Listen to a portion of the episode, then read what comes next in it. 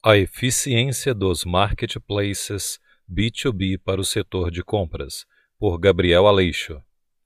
As funções de compras tradicionais, com catálogos corporativos, requisições de compras e fluxos de aprovação, são projetadas na premissa de que os processos de compras devem existir para garantir o atendimento das políticas de compliance das organizações.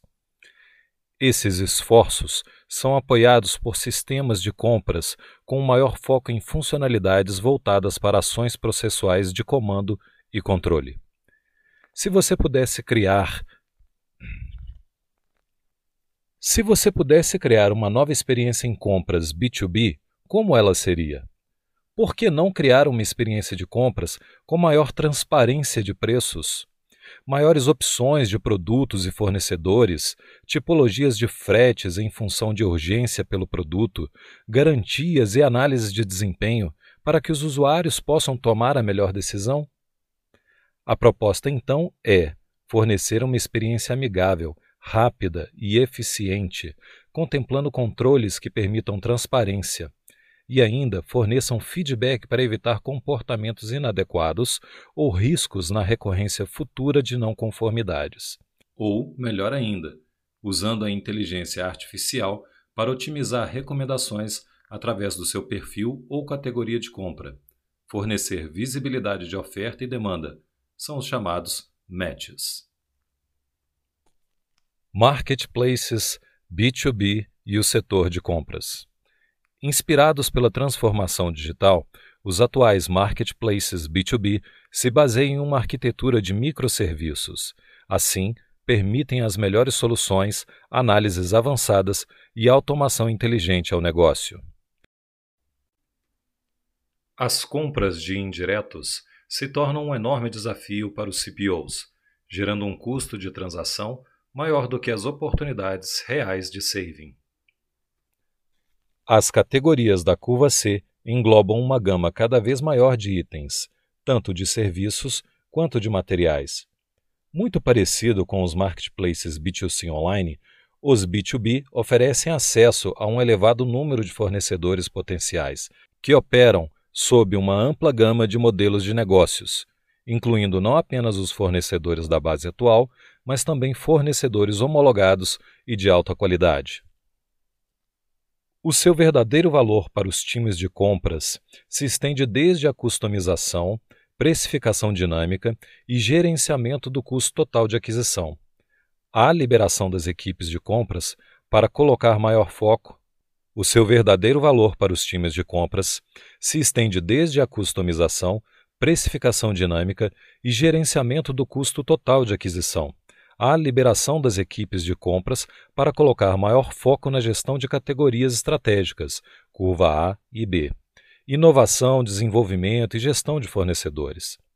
Além disso, possibilita ainda o suporte às iniciativas de sustentabilidade da organização na cadeia de suprimentos.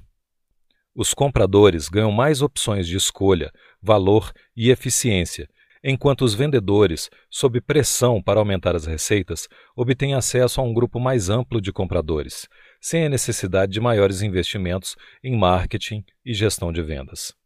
Além disso, os fornecedores passam a ter acesso a condições diferenciadas de fretes e relatórios customizados de históricos de vendas e pricing, permitindo o acesso inclusive de fornecedores vinculados a programas de desenvolvimento pelas organizações. As compras nesta modalidade também podem facilitar a geração de relatórios e análise de dados, considerando a manutenção do cadastro de materiais sempre atualizada com a realidade de mercado, Master Data Management.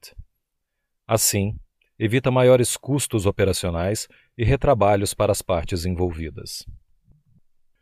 Outro fator é a irrelevância do fuso horário permitindo acesso a mercados globais que funcionam 24 por 7 sem interrupções, possibilitando inclusive a aquisição de insumos de fornecedores estrangeiros, ampliando as opções de fornecimento e a competitividade das organizações de compras. O fluxo abaixo demonstra como seria a experiência dos usuários e a integração entre os ERPs, SRMs e os catálogos externos de forma a assegurar a utilização mais eficiente e complementar entre os recursos.